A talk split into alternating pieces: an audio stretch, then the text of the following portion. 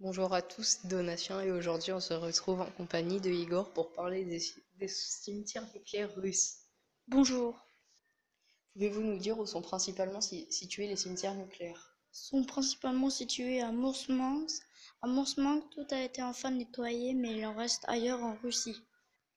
Pouvez-vous nous dire quel est le danger du nucléaire Le danger du nucléaire peut détruire la nature, le navire rouille et le nucléaire s'échappe en des particules radioactives. Pouvez-vous nous dire qui est le créateur du projet de démantèlement Le créateur du projet de, dé- de démantèlement s'appelle Alexandre Nikitin, qui est un militant écologiste, défendeur de l'envi- de l'environnement. Pouvez-vous nous dire combien coûte le projet de démantèlement Le, pro- le coût du projet de démantèlement est de 2,60 millions, 260 millions d'euros.